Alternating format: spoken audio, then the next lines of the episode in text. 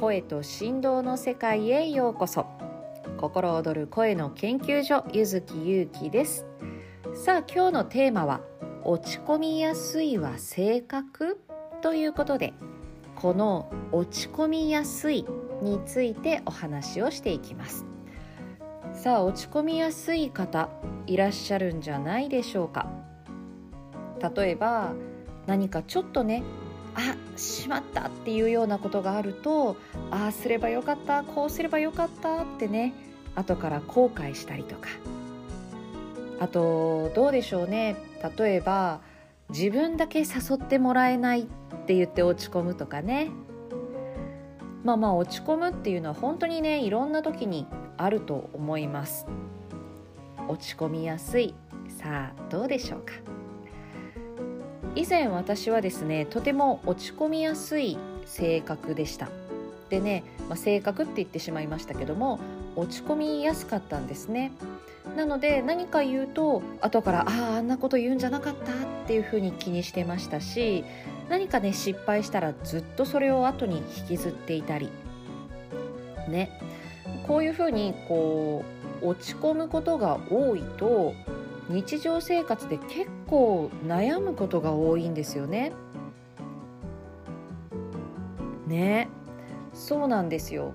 さあじゃあこの落ち込みやすいっていうのは生まれつきで変えられないものなのかどうして人はね落ち込んでしまうのか落ち込みやすくなってしまうのかというところをね今日はちょっとお話をしていきます。はい。ぜひね、聞きながら、ながら聞きで聞いていただけたらと思います。さあ、この落ち込みやすいなんですけれども、ちょっと考えてみてください。このね、落ち込みやすい、あるいは自分が落ち込む時、どんな風に落ち込んでます？さあ、ニコニコしながら落ち込むっていうことはまずないですね。そう。さあ、どんな顔して落ち込んでるでしょうか？私たちはですね、落ち込む時って、まず顔が真顔、もしくは目がね、へにょんってなってますね。はい。で、口は必ず、もう必ずですね、口角は下がってます。口角を上げたまま目がパチッとね、輝いた状態で落ち込むっていうことはまずありえないです。なぜかっていうと、そういう表情や体の状態っていうのは心とね、もう完全にリンクしているので。なので、この落ち込みやすい方というのは、その落ち込んでる最中は必ず口角は下がって目のね力はねヒュンってちょっと消えているようなそんな感じになっています。でこの落ち込みやすい方というのはじゃあ生まれつきそうなのかっていうとよく考えてみてください。生まれつきなわけはないですよね。生まれつきねずっと口がへの字とか生まれつきね、目力がないとかそういうふうなことってそうあるわけではなくてなのでこの落ち込みやすいっていうのは実は生まれつきで変えられないというものではなくこの表情の作り方であったりあるいは呼吸の仕方重心の取り方目線の位置こういったものにね大きく影響を受けてるんです。つまり落ち込みやすい人というのは特徴があって。まあいくつも特徴があるんですけれどもその中でね今日は3つ紹介したいと思います。はい。さあまず落ち込みやすい人の特徴1つ目。1つ目は先ほど言いましたね。目力や口の端。この角度ですね。つまり表情です。表情があまりね、自分で意識して動かしたりしていないんじゃないかなと思います。どうでしょう？落ち込みやすい時、落ち込みやすい人というのは顔の表情に意識を向けてない方がとても多いです。例えばニコッと笑ってみるとか、一点に集中して目力を送り込むとか、こういうふうなことって普段あまりされてないんじゃないかなと思います。はい。まずね、一つ目、落ち込みやすい人の特徴一つ目は、表情筋を生き生きとさせてないです。さあ、では二つ目、落ち込みやすい人の特徴二つ目は何かというとですね、自分のエネルギー、振動。私たちはね、もうずっとこう話してますけども、私たちはずっと振動しています。はい。もうこれはね、量子力学的に言ってもそうですし、考えてみても、脳波は振動している、心臓も振動している、血管もね、すべて振動しています。で、この振動、エネルギーには方向性があります。方向性は2つです。内向きか外向きか。このエネルギーの方向性が内向きか外向きか人はね、これバランスがあって、内向きの方が多い人もいれば、外向きの方が多い人もいれば、半々な人もいます。落ち込みやすい方は、ほぼほぼ内向きに向いていることが多い。もうね、このバランスが、まあ、バランスもそうですけれども、落ち込んでいる最中っていうのは、100%、100%エネルギーは内向きに向いてます。振動のね、方向性が内向きなんですね。内向き、あるいは後ろ、自分の手をぐっとね、前に出して、グー握って、ぐっと引っ張ってみてください。エネルギーの方向性、振動の方向性がこの後ろに向かっている。この方向性に向かってるんですね。はい。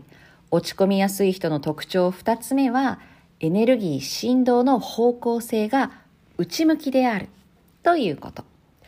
これ決して内向きが悪いというわけではないです。ではないです。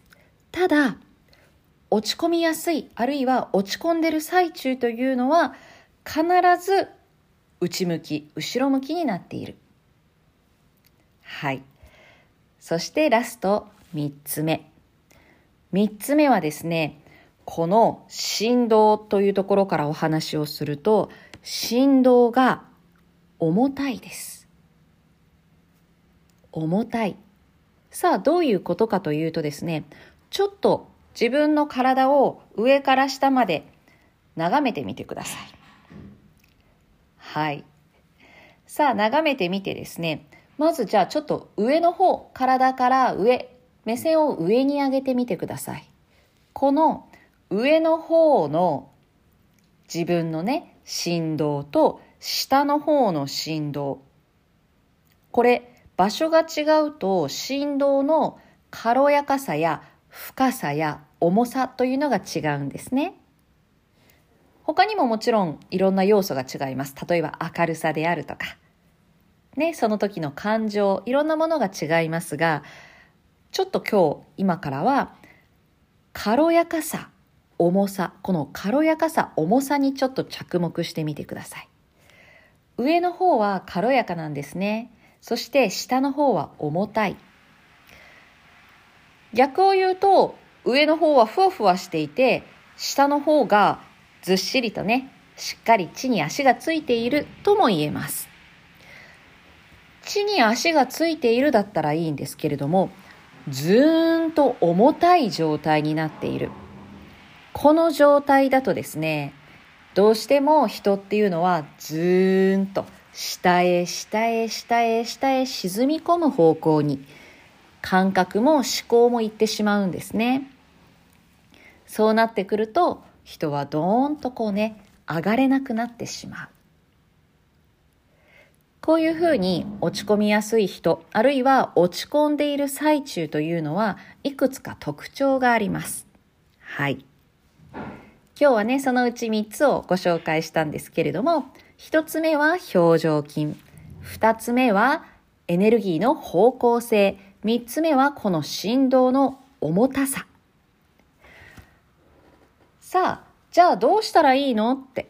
この落ち込みやすい、落ち込む時間が長いというのは生まれつきなのか性格なのかっていうとそうではありません。もちろんもともと生まれ持った性質とリンクしているところはあります。でもそれは才能や魅力や素質ともリンクしています。はい。なので、性格であり変えられないものではなく、じゃあどうしたらいいの？って。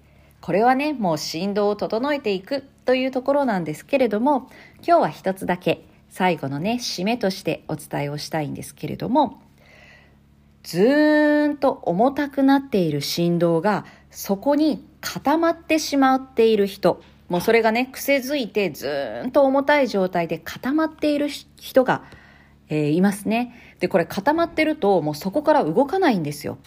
つまり、基本ずっと落ち込むところに戻ってきてしまう。なのでね、このずーんと重たい固まってしまっている状態を崩していくっていうのが大事になっていく。はい。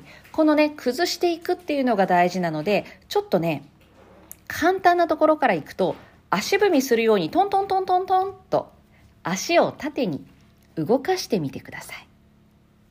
トントントントントン、トントントントントン、トントントントントンとね、足踏みするように足を動かしてみる。